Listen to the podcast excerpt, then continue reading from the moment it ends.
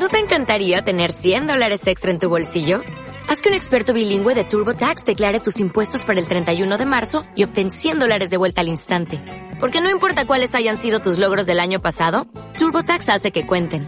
Obtén 100 dólares de vuelta y tus impuestos con 100% de precisión. Solo con Intuit TurboTax. Debes declarar para el 31 de marzo. Crédito solo aplicable al costo de la presentación federal con TurboTax Full Service. Oferta sujeta a cambios o cancelación en cualquier momento. ¿Creíste que el amor... Ok, pues no.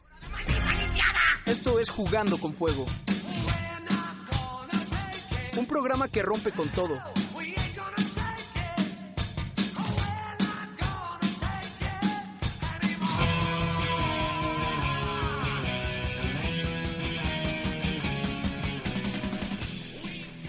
Bona tarda, Tláhuac.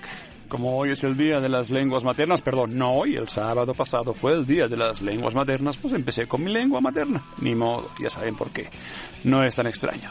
Cuarto programa de Jugando con Fuego, ya saben, humor, amor y horror. Y hoy un poquito de orgullo también. Ah, son tres días ya, pero la verdad, todo el mundo vio los Óscares, González Iñárritu pues se la merecía. Creo que Michael Keaton también la merecía, pero pues, ni modo, ya hablaremos de esto muy pronto. Tenemos un programa donde nos prometieron y no cumplieron. Nos prometieron un político que llegaría, no llegó el político, ya saben, es lo normal también culpa nuestra. Hablaremos pues de varias cosas y convertiremos la entrevista en algo más profundo porque hoy hablaremos con Sami. Sami, buenas tardes. Hola, ¿cómo estás? En un rato hablaremos de clavo confidencial de las historias siniestras de la delegación. Todo lo que usted no quería saber y acabará sabiendo sobre Tláhuac. O sea que bueno, pero como insistimos que hoy, hoy no, el sábado fue el día de la lengua materna, pensé en una canción que siempre me gustó, bueno, me la hizo conocer mi mujer, por cierto, es una canción en vasco, de un grupo llamado Ken Saspi, Jaesea, Viento, y antes de poner esa canción, porque hoy le recuerdo que todo programa será con canciones no en español, no en inglés. Será canción en vasco, canción en catalán y canción en sotzil. Por tanto, la idea es que antes que empezar esta canción, que abrirá un poco el tema de hoy, Quique, buenas tardes. Buenas tardes, buenas tardes. Que Quique nos lea la traducción de esta canción llamada Jaesea. Jaesea, viento. Como el viento entre las manos te escapas y en un momento perdido, solo me dejas vacío. Cuando lo necesito, no puedo protegerme en tus brazos, pero sé que estás ahí, escondida en mi corazón. Tu risa en la mente, no la puedo olvidar ni tocar. ¿Por qué no estás conmigo? No puedo soportarlo, no puedo entenderlo. Miles de razones para echar a correr y nunca parar.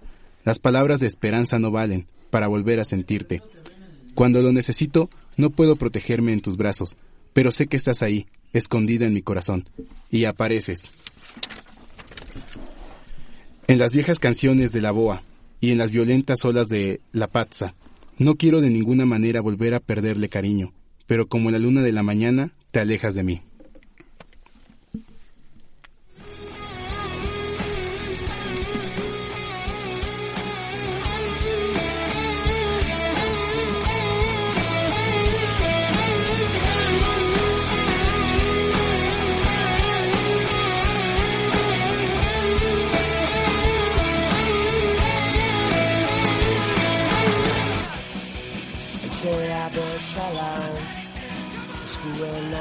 Artetik ies egiten duzu.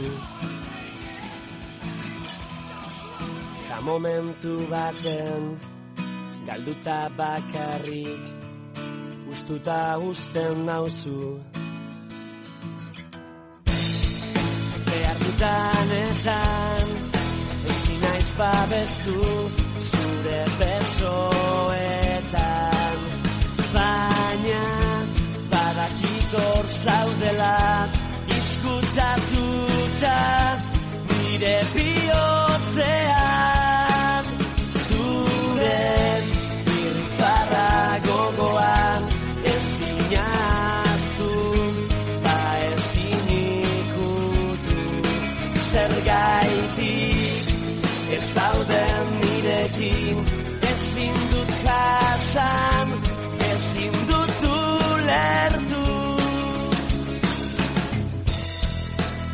milaka arrazoi korrika hasita inoiz ez gelditzeko. Itxaropen hitzek ez dute balio zu berri sentitzeko. Behartudanetan ezin naiz babestu zure besoetan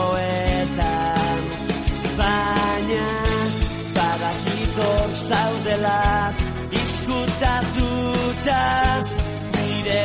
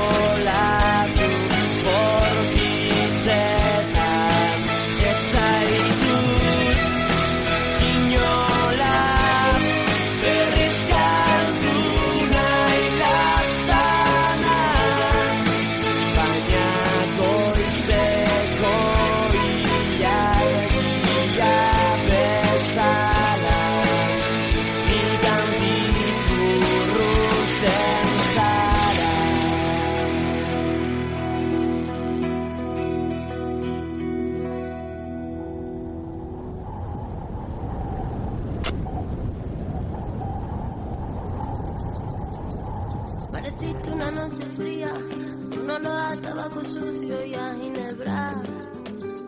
El miedo ya me recorría mientras cruzaba los deditos tras la puerta. Tu carita de niño guapo se la ha ido comiendo el tiempo. Y bien, ese programa que empezó en un día de calor, que no debería, estamos aún en febrero, estamos en la sección que ustedes ya deberían conocer. Tres mujeres y un hombre, de hecho, esto se va moviendo, hablando hoy Ya porque... se mezcló un poquito. Ya se mezcló un poquito, exactamente, ya saben la sección, si oyen bebé de fondo, estamos hablando de todo, de nada y de mucho más que todo eso.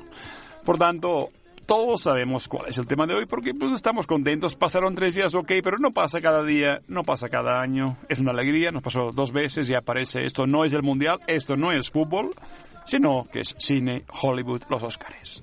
Bienvenidos, Sam, Hola, Oriol, ¿cómo estás? Quique, ¿Cómo están todos? Hola, otra vez.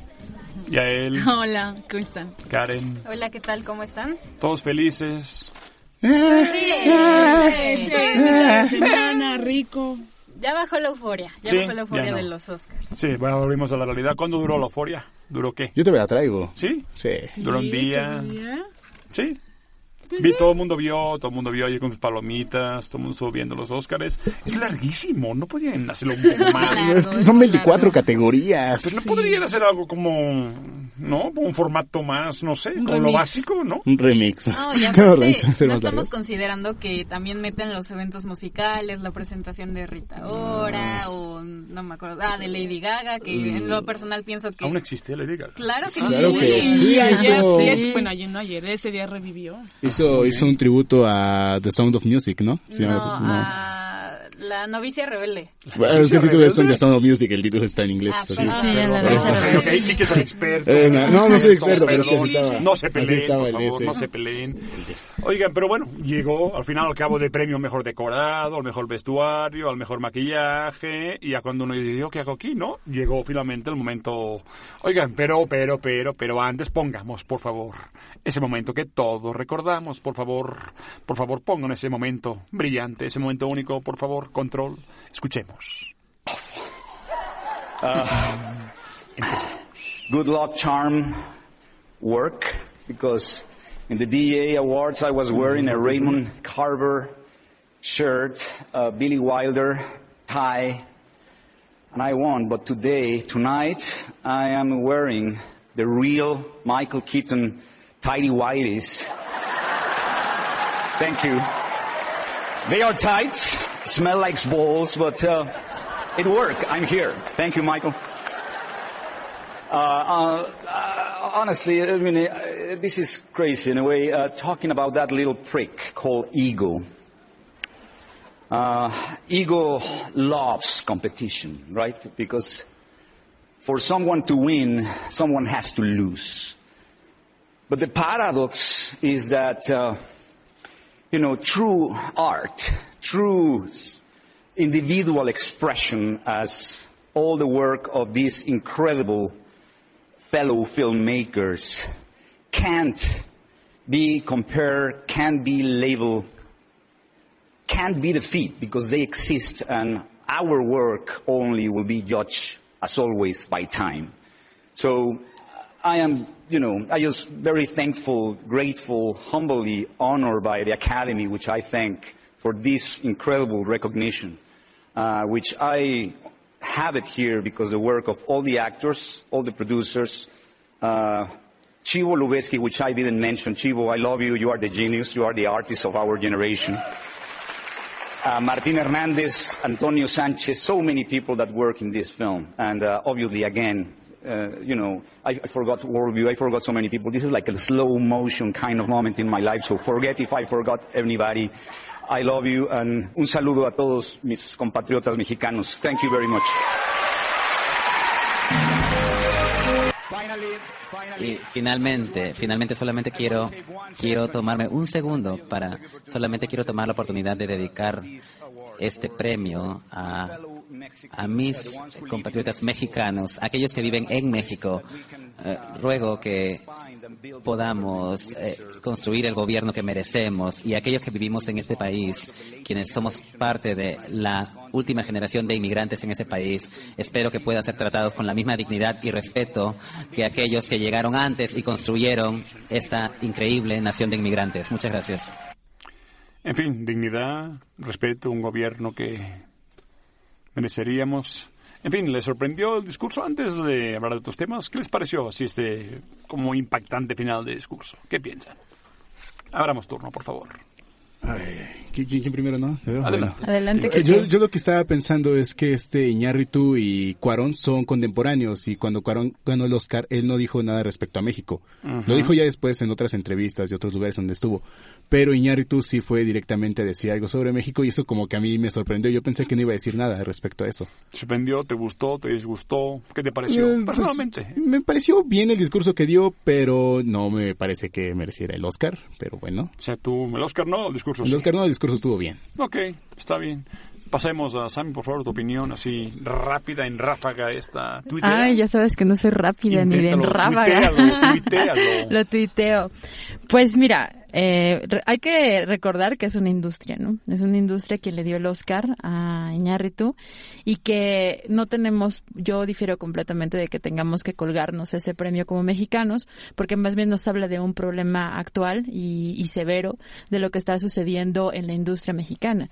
O sea, recordemos que Iñárritu se, se formó en Estados Unidos y que al final hizo cine hollywoodense y tiene toda, toda, toda, toda la, eh, todo el matiz de cine hollywoodense, ¿no? O sea, yo, el talento, pues obviamente se reconoce, pero no tiene absolutamente nada que ver con México. Entonces creo que su discurso fue puntual, o sea, fue directo a lo que ocurre en la situación con los mexicanos, ¿no? Los mexicanos los presentan allá, tienen papeles únicamente como no sé, con guaraches, sirvientes, con sombrero, este, todavía nos ven como con el nopal y todo, entonces va directamente a una crítica eh, que está ocurriendo ahorita, entonces yo creo que sí, qué bueno que lo dijo, porque esas oportunidades que encontró él allá, pues no las encuentra acá y siguen todavía estando, si no no lo hubieran dejado hacer cine mexicano, lo, le- lo dejaron hacer cine hollywoodense.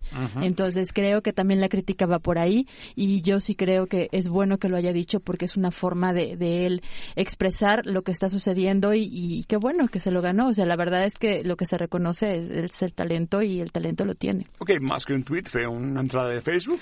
Pero está bien, de acuerdo. Está bien, está bien, de acuerdo. Es más facebookera, supongo. Ay, Oigan, el resto, yo no estoy de acuerdo en el sentido, no que sea Hollywood, la película tiene muy poco de hollywoodense, creo yo. El estilo Mm. narrativo es realmente otra cosa, pero no es el momento ahora, llegaremos a ello. Yael, tú, ¿qué, qué sentiste? ¿Lo viste en directo? ¿Lo viste después? Sí, lo vi después, la verdad es que no, no lo vi, pero pues sí. ¿Estabas ya estaba- durmiendo cuando el Oscar? Porque ya No, es tan tarde, ya, ¿no? Ya. Estuve haciendo otras cosas. Ajá. Pero... eh, Ok, ok, está bien. No, tienes la obligación de ver el. Oscar. No estás obligada a ver el Oscar.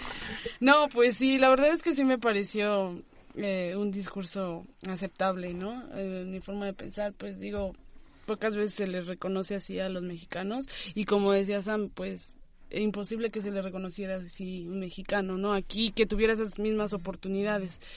Pero pues me pareció bien, estuvo Está bien. bien su mensaje. Pues no tanto, no te ve muy emocionada tampoco. Bueno, no, pues sí, qué bueno por él, Pues ¿no? no emocionada, porque tampoco no he visto la película, o sea, ya Ah, ok, luego vamos a hablar de... todo A eso, ver, pero si, ya que dijiste, a ver, a ver, porque hablamos mucho, ¿cuánta gente aquí ha visto la película?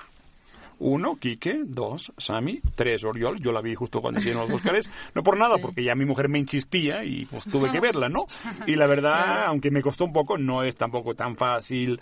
El tema a veces cuesta entrar un poco, pero aunque la verdad, sí, al final me acabé emocionando. No diremos nada porque creo que Karen tampoco la vio. No, no la he visto, no me spoilen, por favor. Sí, pero ¿quieres verla, la Sí, película? sí pretendo verla. La verdad es de que... Pero querías verla antes de los Oscars. No, de verdad, antes de los Oscars. ¿Y sí qué pasó entonces? Ah, pues la falta de dinero y el tiempo, Oriol, ¿qué quieres que haga? ¿Falta de dinero? Mm. Yo no la vi, yo no pagué exactamente para ver la película. Ah, pues no sé cómo le hayas hecho, pero yo soy estudiante, así que Te respeta. colaste Eh, entonces. no, me refiero que se puede ver en internet. Ah. Es gratis y no es ilegal. Ajá, exactamente. Es ilegal en Estados Unidos. Aquí no. Perdón. Entonces no es excusa. Ah, bueno, no la he visto, pero pretendo verla, ¿ok? Ok, pero porque ganó el Oscar. Eh, bueno, como lo mencioné, no la he visto, pero no dudo que... Parezco la PGR, perdón. Sí. No dudo que tenga una buena trama, pero sinceramente yo los estaba viendo en vivo en ese momento, el domingo, pero nunca se me pasó por la mente que fuera a ganar eh, un Oscar, o sea, sabía que iba a ganar como mejor director, pero creo que ha- había mucha competencia y nunca se me pasó por la mente. Y bueno, en cuanto al mensaje que dio, eh, digo, no todos los días es como que tengas la oportunidad de hablar ante más de 10 millones de personas, eh, pues a nivel mundial, o si no es que más, y pues creo que me pareció correcto el mensaje que dio. Evidentemente eh, hizo mucho escándalo y va a estar haciendo mucho ruido, porque hizo una crítica directa al gobierno mexicano y nos está diciendo que estamos teniendo un gobierno que no nos merecemos y que nos merecemos más. Entonces yo creo que hay muchas cosas que analizar en cuanto a ese sentido, pero pues también eh, no dejar que se haga esto como simplemente un comentario, sino que vayamos más allá y busquemos algo para cambiar las cosas. Uy, eso está un poco fuerte. Dejemos el tema. No hay nada que hacer, cálmense, hablamos de cine, por favor, cálmense, cálmense, ya saben, no sean rijosos. Ok, está bien, pero Birman, dos tres personas, dos lo han visto, ok, se parece que gustó, pero ¿a qué se puede decir así? Ah, perdón, se me olvidaba rápidamente, había la teoría, no sé si conspirativa, que no podía ser que dos mexicanos ganaran el premio sucesivamente. Entonces, por eso mismo crees que no... O sea, creo que mucha gente está ya, es demasiado, incluso ha provocado ciertas ámpulas en Estados Unidos, ¿no? Las Donald Trump enojándose, o sea, ha sido realmente... Quizá ustedes tenían la impresión al principio que era un poco complicado, ¿no? Otra vez, ¿no? Esa era la impresión de por qué no querían que ganara Iñárritu. Yo creo que había mejores películas que Birdman. insiste? ¿Qué insiste? Yo, yo insisto, había mejores películas que. Birdman. Eh, pero la competencia realmente desde antes yo preveía que iba a estar entre Birdman y Boyhood.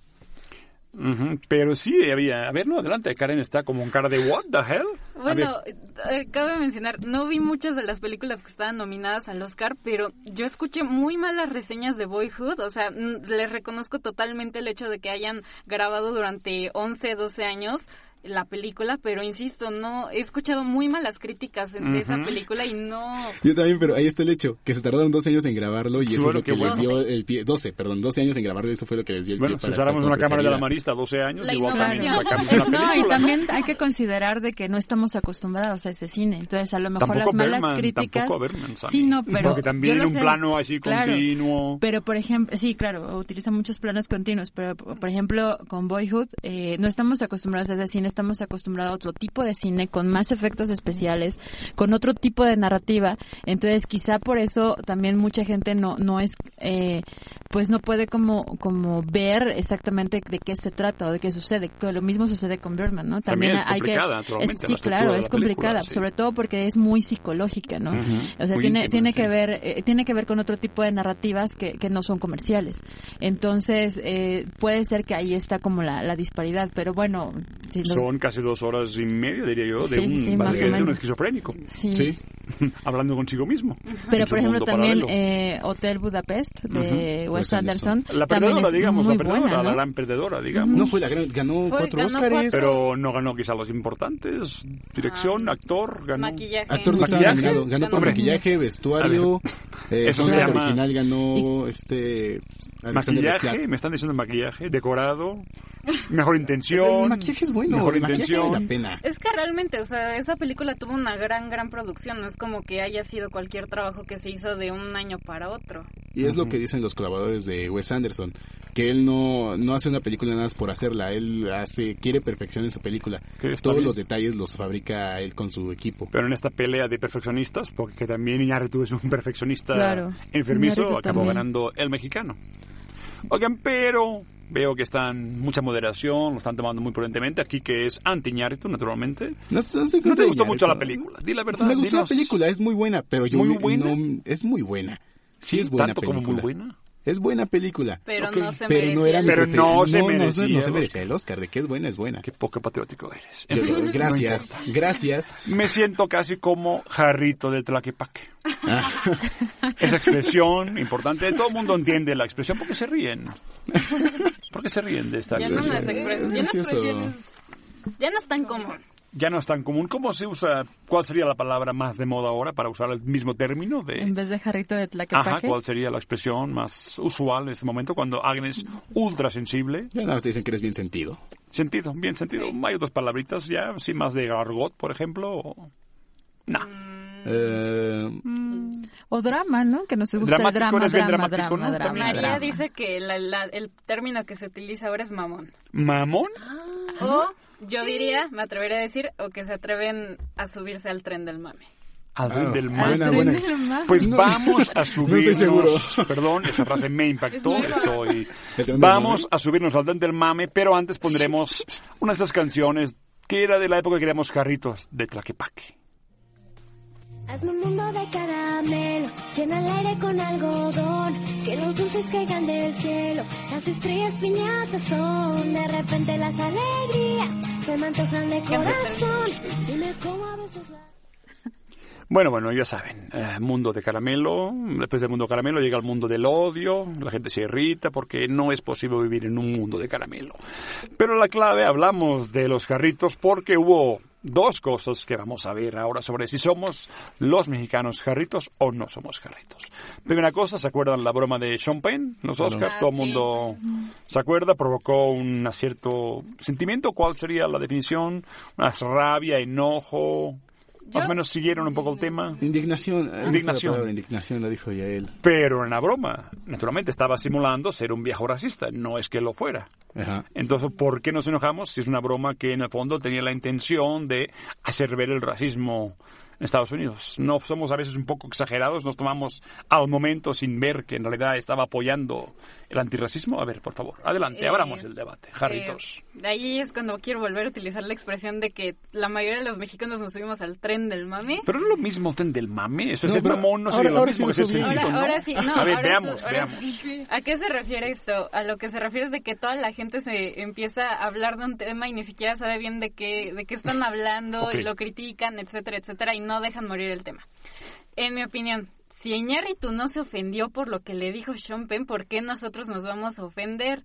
Y muy bien lo dijo después en las entrevistas. A mí me pareció súper cómico el comentario. Entonces, ¿por qué hay que empezarnos a tomar bueno, ni siquiera, siento que esta generación, ¿no? como que todo el mundo ha empezado así como de, dicen algo, ok, vamos a ofendernos y vamos a decir. Está la y- defensiva, ¿no? Ajá, todo el mundo en la defensiva. ¿Por qué no se empiezan a tomar ya las cosas con más calma y más a la ligera? Son viles bromas, no hay que darles más importancia de lo que son realmente. Mm, ¿El resto qué opina la Yo estoy más o bastante de acuerdo con Karen. O sea, Champagne tiene una relación con este Iñárritu de amistad y Sí, era una cuates. broma. Era una broma cuando vio que él iba, que él ganó el Oscar. Ento- y también porque yo no veo que nadie más haya ofendido la gente de- blanca de Estados Unidos, la sociedad blanca de Bueno, Estados Donald Unidos. Trump se ofendió, pero porque ganamos demasiado. No, sí, pero este Neil Patrick Harris también hizo una broma de que eran los premios de la gente blanca, los Óscares, Ujú. porque no había nadie de color nominado y siempre son gente blanca la que está nominada. Así es. Y eh, hicieron otra broma, pero yo no me acuerdo cuál era. Sí, Pero bueno, eh, no. Bueno, sí hubo cuatro más bromas, pero esta fue la que México más nos quedó, ¿no? Ah, y la de este Nos Snowden. pusimos jarritos, ni modo. La de Snowden, La de sí. Snowden. La de Snowden. ¿Cuál? Ah, la de Snowden también. Ajá. Ah, ok. Sammy, te veo como...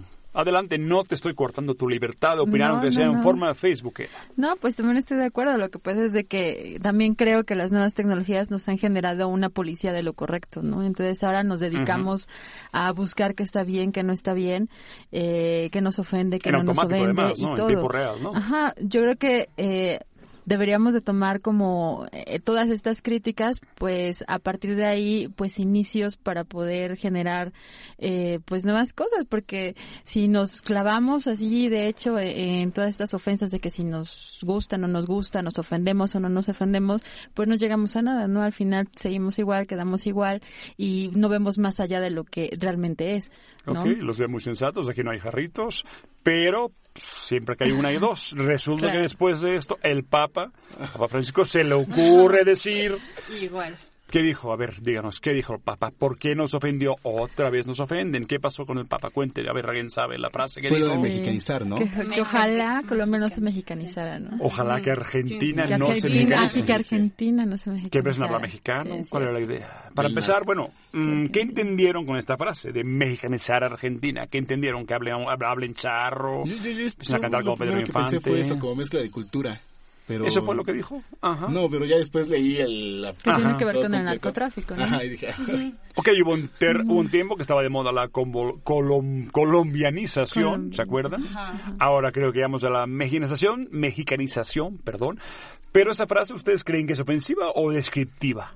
En un cierto sentido, Pues como término. Es que realmente, o sea, a lo mejor fue mal empleado ese término, pero pues el Papa no está diciendo una mentira, es realmente un conflicto y una problemática presente y latente en, en el país que va en aumento el narcotráfico. ¿Están también de acuerdo? Sí. Sí, yo creo que... Sí, no, Mm, yo también al escuchar sí. esa frase, eh, luego, luego se me vino a la mente narcotráfico, ¿no? Entonces yo creo que igual se refería, ya salió de- pidiendo disculpas, que no era lo que, Ujú, lo que quería lo decir. pensábamos No igual. Mal interpretado. otra vez nos ofendemos, vuelve la Ujú. ofensa. Sí. Entonces, pero... Sí, va a ser... Sí, pero pidió disculpas a ver, el a ver, por favor, Pidió disculpas el Vaticano, ¿no? No el Papa. Sí, el Papa no puede No, pues, Un comunicado, ajá, un comunicado de prensa. de relaciones públicas. Oye, pero los veo muy, muy, muy serios, sensatos. Vamos, no, no, no, no está Nos- bien. nos Yo soy yo, vaya a ponerme jarrito porque todos tenemos momentos jarritos. Pues yo sí creo, o sea, sí fue un mal comentario, pero también es como esta esta onda eh, o esta ola de, de querer homogeneizar las cosas, ¿no? O sea, yo sí creo que estuvo mal y, y que ¿Por una estuvo persona mal? Pues sí, porque ¿Por porque qué? estás homolo- hom- Enjarrízate. homologuizando. Por Pues favor. es que homolo- hom- eh, haces como de un todo o de algo, de una situación. O sea, si te vas a referir al narcotráfico, es narcotráfico. Mexicanizarte, entonces ya estás Yo, utilizando por un ejemplo, me término mexicanicé cuando me hice de- mexicano, eh, entonces... Exactamente lo que tú dijiste al principio, ¿no? ¿Qué significa mexicanizarte? O sea, Yo me mexicanicé, como pero que no se equivoque. mexicano es muy diverso, ¿no? Es muy diverso y entonces, ¿de qué se trata, no? O sea, también es como, porque también tenemos que ver eh, toda esta onda de, de los argentinos, ¿no? Los argentinos, eh, ¿Cómo? ¿Vamos a hablar mal de los argentinos? no voy a No, hablar mal adelante, de los adelante, también argentinos, pueden ser sensibles, por pero favor. los argentinos son lo doble o lo triple de sensibles ¿Me estás diciendo que son más creídos. dramáticos Sí, los claro, argentinos que los mexicanos? Claro, los argentinos son muy dramáticos y sí, ¿Seguro? claro. Sí, Ponme porque pruebas. Pues ellos siempre están como eh, creyéndose siempre más que todos, ¿no? O sea, incluso hicieron Pero un drama. mamón, ahí sí que sería más bien ser mamón, no bueno, sensible, sí, ¿no? exacto. Pero hicieron- ellos hicieron un drama muchísimo más grande con lo del mundial, ¿no? Con de, de haber perdido y Que los, y que Argentina. los alemanes hicieron un baile este de changos y los ofendieron y Ah, todo. cierto, sí. Entonces ellos también son súper sensibles en ese en ese aspecto. Entonces no tenía también por qué Ok, ok, está bien. Oigan, pero hablemos, ¿no? personalicemos, porque los veo muy sensatos, muy Nunca vamos a contar ejemplos de cuando nos ponemos un poco jarritos de tlaquepaque. Sensibles. No me digan que nunca se han puesto sensibles. Intenten sí, pensar un ejemplo en sus vidas de cuando ciertas cosas que aguantarían en otro contexto no pudieron aguantarse. ¿Qué, es, ¿Qué les pone bien jarritos? Por favor.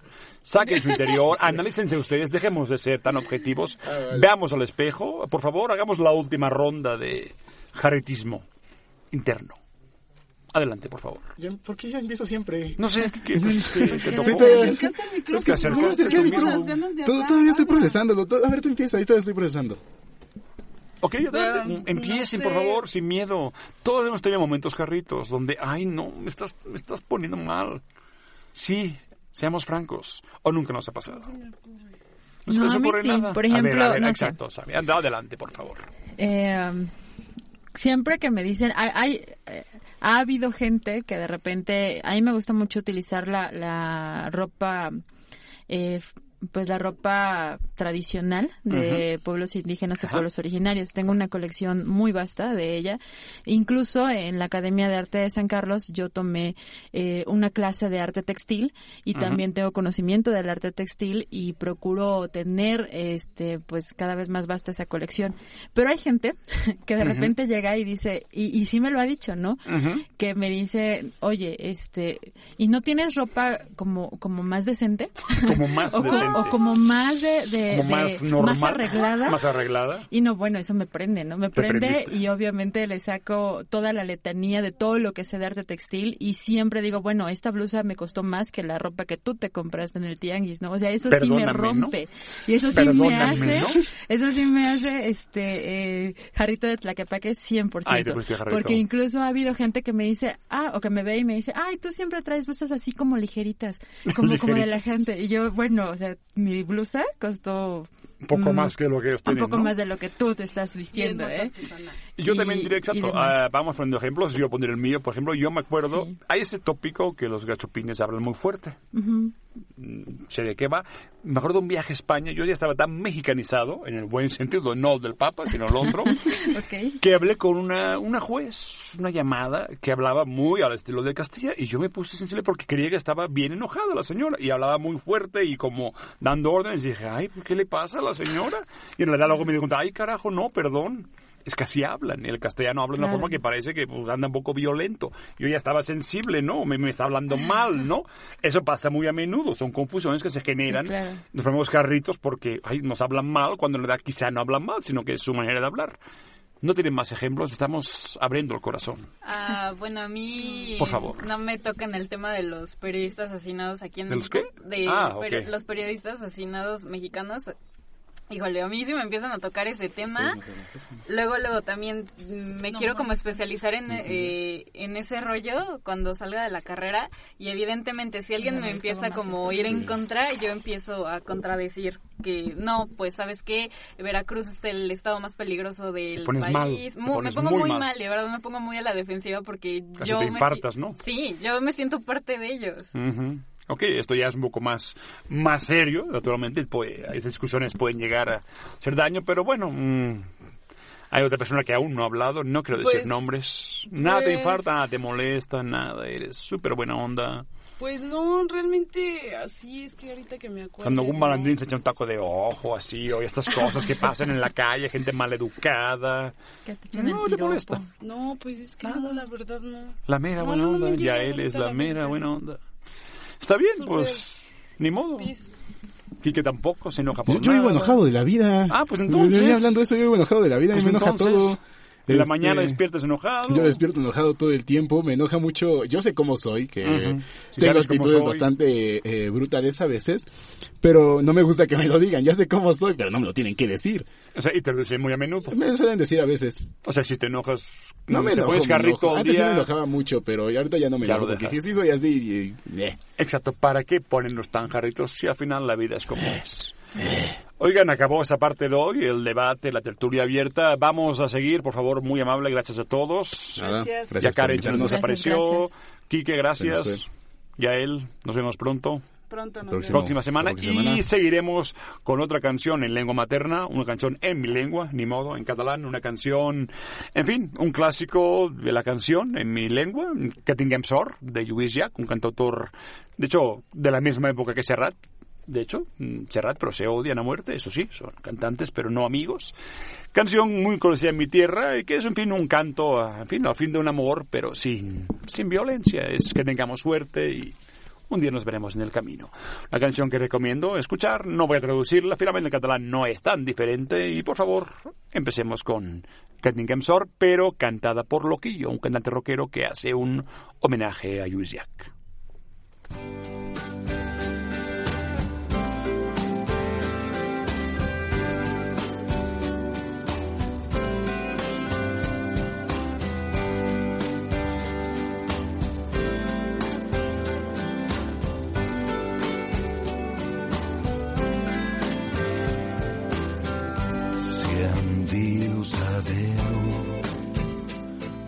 Que el dia sigui net i clar.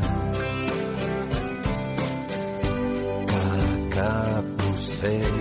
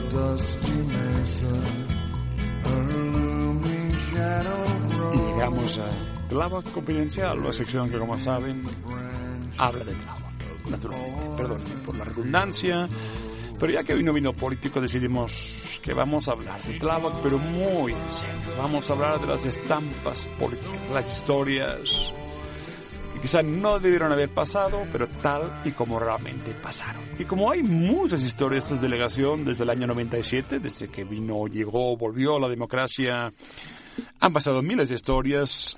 Vamos a empezar, como quien dice, como el tiempo apremia por la más conocida, la que en un su momento fue un par de aguas, los famosos linchamientos de San Juan Ixtayopan. Ajá, San Juan Ixtayopa.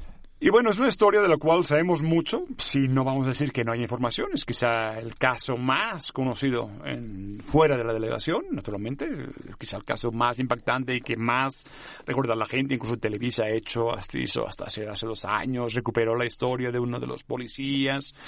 Pero lo que es menos conocido, y creo que es importante ahora entrar en el tema, Sami, es la cuestión de lo que pasó realmente, el evento, que es muy interesante, justo lo habíamos platicado, y me gustaría que contaras un poco esa versión desde, dentro y las consecuencias que tuvo para la población, que han sido, pues, yo creo que también muy tremendas.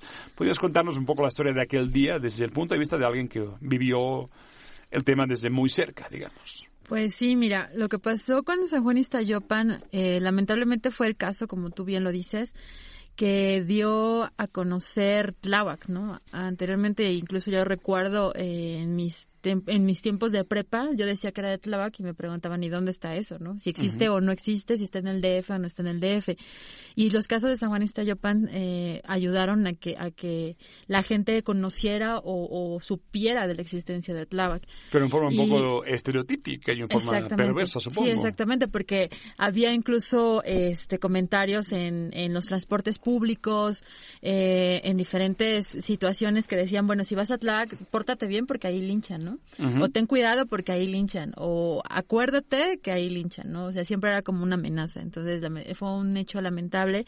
Y de las cosas que, que ocurrieron, eh, de la historia que ya se sabe, que, que fueron precisamente personas que estaban, eh, bueno, de la Policía Federal que estaban eh, fotografiando a, a niños en escuelas, pero ellos Ese fue el estaban famoso rumor que alguien hizo correr, ¿no? Exactamente, fueron rumores que alguien hizo correr porque lo que ellos estaban haciendo era, estaban ubicando ya las narcotienditas. Eh, los pueblos originarios en Tláhuac, eh, sus pueblos por los que está comprendido, pues tienen... A sus alrededores colonias, colonias populares y colonias nuevas. Ajá. Y lamentablemente muchas de estas colonias pues se han generado eh, casos muy específicos de, de zonas en donde venden droga, ¿no? Y donde se hacen eh, ese tipo de... de-. Sí, las narcotienditas, Sí, ¿no? claro, las narcotienditas. Entonces, ¿qué fue lo que ocurrió? Que los pueblos originarios están eh, basados dentro de su forma o su estabilidad eh, para poderse comunicar y para poder llamar a, a la población. eh, siempre están dirigidos hacia el párroco, ¿no? De, de Ujú. los lugares o de los La pueblos. iglesia del párroco sirve como instrumento de aviso y De comunicación. aviso, sí, de aviso, porque es el que toca las campanas para poderle avisar a la población que algo está pasando o que algo está sucediendo. Entonces, en es, justo cuando sucedió eso, el párroco de San Juan Estayopan no se encontraba. Eh, entonces, como ya los tenían acorralados la policía a estas personas o a ¿Acorralado o vigilados? O sea, Pues iban a operar, a- iban a hacer iban el operativo operar, el sí, mismo sí, día, sí. digamos, ibas, o casi al caer, Yo ¿no? creo que eligieron exactamente el día o la fecha o la temporada en la que no estaba el párroco, ¿no? Porque era, eh, o sea, él, él- él era como eh, la persona que, que pues dividía, ¿no? Y que, y que ayudaba y que estaba como al pendiente de los pueblos. Entonces, ¿qué fue lo que sucedió? A Dan aviso, dan aviso a, a la gente de que algo está sucediendo, pero fueron dentro de estas, o sea, fueron, fueron gente infiltrada que da aviso a, a- a la, a la la comunidad, población de que estaban fotografiando y estaban robando a niños. Entonces, hacen enardecer a la gente.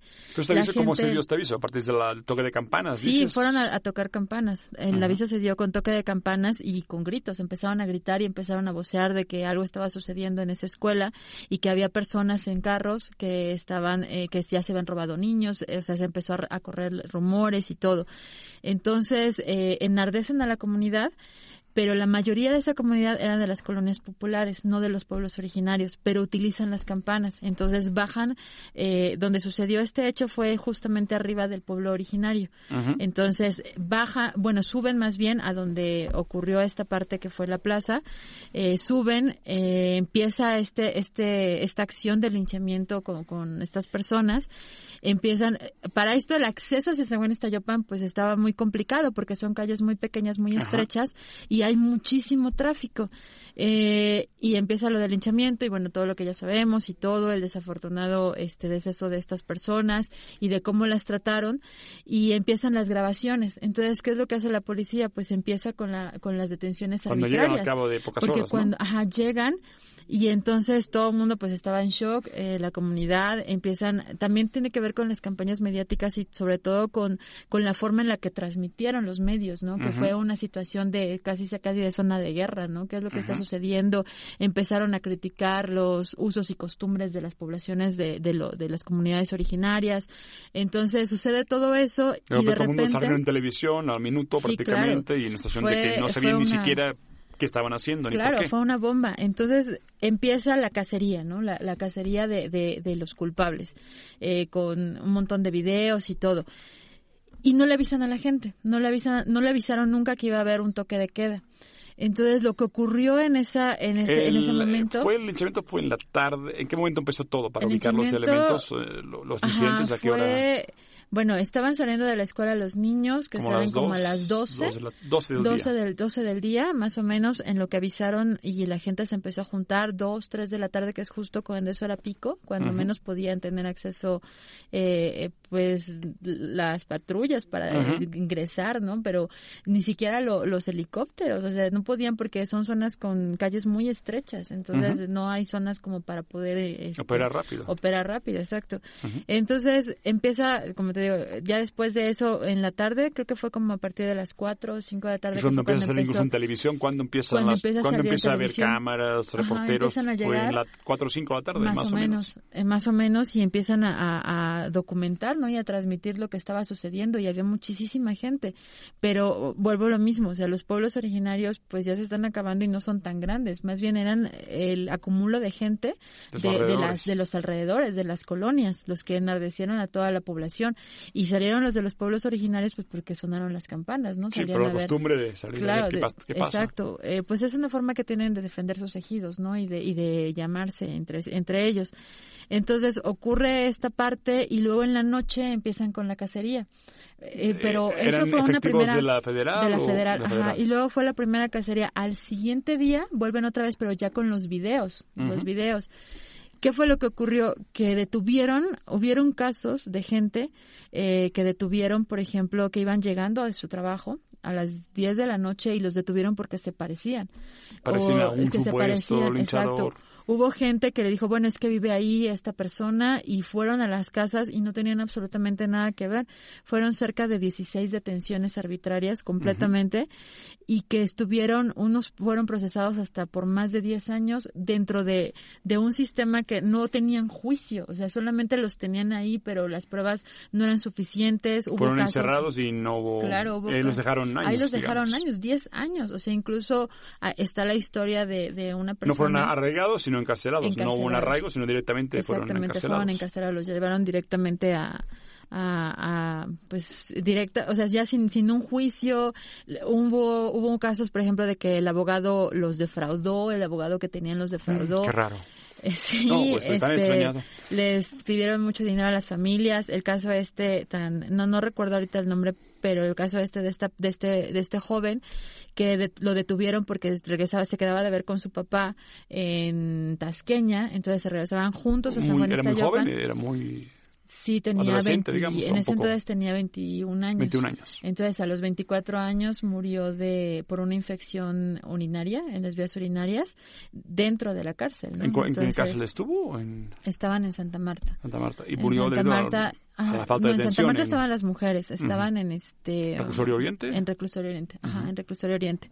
Entonces, eh, sí, murió pues, pues por toda la falta de atención y todo, entonces todo este proceso, estaba enfermo, no se les podían meter medicinas, entonces todo esto pues fue muy lamentable y es de las cosas que la gente no sabe, ¿no? Que muchas de esas detenciones fueron arbitrarias, fueron completamente injustas y que tuvieron que pasar 10 años. Y aún así, a la fecha, todavía no han detenido a los realmente culpables. ¿A la fecha ha habido una sentencia concreta? ¿Ha habido sobre...? No, o- después de que pasaron esos 10 años, los sacaron, pudieron salir libres de la cárcel, pero no ha habido una sentencia O sea, como tal a los culpables. Hasta a día de hoy no hay No. unos responsables claros, no se investigó exactamente, incluso los No. narcomenudistas que incitaron, estos no cayeron, no, no... Detuvieron a, a tres personas, pero, pero no ha habido como nada claro y fue prácticamente caso cerrado. Entonces ha sido de las cosas pues más terribles que ha sucedido en Tláhuac y a, a nivel país también, ¿no? Porque fue cuando empezó precisamente todo este boom de, de que ya había sucedido y que siempre ha sucedido en México y en muchos otros países las detenciones arbitrarias, pero este es un caso como muy sonado y la gente no sabe y no conoce de esta situación, que muchas de esas detenciones, o sea, lo que nos decían los medios es sí, sí es el culpable y mostraban los videos y sí, sí se parece y sí, y sí, aquí está la persona que, que, que hizo eso, pero realmente no eran, o sea, eran Sí, es una personas historia que de policías buenos, gente Claro, eran personas que, turba, que mala. llegaban a tra- de, su- de sus trabajos. También detuvieron a muchas chicas que, que llegaban de sus trabajos a las 10 de la noche y que les tocó la cacería y se las llevaron aún así. También. ¿No? Entonces, pues también tiene mucho que ver o pues eh, cómo los medios manejaron esa situación, ¿no? Y que los medios no se retractaron, o sea, no, no mostraron esta historia, esta historia que muchos de, de, de la- que hubieron personas en Tláhuac que estuvieron durante 10 años yendo a, a visitar a estas a, a- a- a estos detenidos y estar en apoyo con ellos, ¿no? Se hacían incluso jornadas de- en donde invitaban a la población para que les llevaran alimentos, para que pudieran cooperar, para que, Lo que, o sea, lo para que, el abogado y todo. Lo que fue la defensa se quedó en Tráhuac, pero la prensa chilanga, Nunca- la gran sí, prensa, claro. ni siquiera siguió realmente ese tema, ¿no? Exacto, no lo siguió y si tú buscas eh, dentro de ese tema aparece como el conflicto, pero no aparecen estas situaciones, ¿no? O sea, no, no aparecen las historias de, de, de las personas que detuvieron así. Bueno, ya ven, vaya historia de un linchamiento que fue muy famoso, pero como siempre pasa en este país, la historia se quedó apenas en el 10% de lo que deberíamos comprender. Antes de terminar, ya queda muy poco tiempo, 3, 4 minutos tenemos, pero Sami pidió, ya que seguimos en el día, en el día de la lengua indígena, que ya pasó, pero seguimos rememorando, quería leer un poema en náhuatl. Sí, en náhuatl. Bueno, no es un poema, es un discurso en náhuatl que dio el general Emiliano Zapata y que está dirigido a la gente de Milpalta. Esto, Podríamos, pues, veo que largo, Sí, podemos largo, hacer un pequeño párrafo y después, claro. ya para acabar, pondríamos una canción en Sotzil, justamente Claro. para como cerrar en este día donde no cantaremos en inglés en español. Si quieres, eh, nos lees este pequeño Claro, párrafo. nada más un pequeño párrafo y eso también es para conmemorar que el 25 de febrero de 1915 el general Emiliano Zapata se encontraba en Tláhuac y desde aquí justo giró instrucciones para la segunda toma de la Ciudad de México por parte del Ejército Libertador del Sur. Ah, y, donde bueno. nació el Pacto de Xochimilco después con. Zapata y cuando entraron a la Entonces, ciudad. ¿qué fue lo que dijo el general Zapata? Eh, igual, como ya no tenemos mucho tiempo, solamente voy a decir una pequeña parte Gracias. y luego la traduzco, ¿no? Amo coneji y tlacuialo, ica netzotzomatilots, noike nikneki noctlacalat kipas, itla, onicuan onquitas iguan kipixca, tlaoli yesintli, iguan oseki, xinachintli, tlenakitoa, neguan toto- tototlac, eh, namonanasque. Y bueno, la traducción es, queremos un pueblo mejor, únanse y únanse a nosotros, porque no nos gusta lo que pagan los ricos, no alcanza para comer ni para vestir. También quiero que toda la gente tenga su tierra, para que siembre, coseche maíz, frijol y otras semillas. ¿Qué dicen? ¿Ustedes se unirán a nosotros? Esas fueron las palabras del general Emiliano Zapata. Es una traducción que hizo el historiador Baruch Martínez Díaz eh, del español al náhuatl y fue con base al testimonio de doña Luz Jiménez. Pronto tendremos a Baruch aquí, creo, falta poco. Oigan, pensando bien, de Zapata y Ñarritu seguimos hablando de lo mismo. En fin, Sami, mil gracias. Seguiremos hablando Gracias de Traba Oriol. Confidencial. Y para acabar este nuestro día de la lengua materna, una canción de Zach Sebul, a ver si lo digo bien, que se llama Yayas Was Kulaksi. No consigo la traducción, perdónenme, pero sé que es Totsil. Sotzil, Sotzil. perdón. Tenía que equivocarme. Nos vemos pronto, la próxima semana. Eso va a seguir fuerte, fuerte, fuerte. Y por tanto, nos despedimos con esta canción que es parte de nuestros orígenes. Nos vemos ahorita. La siguiente semana.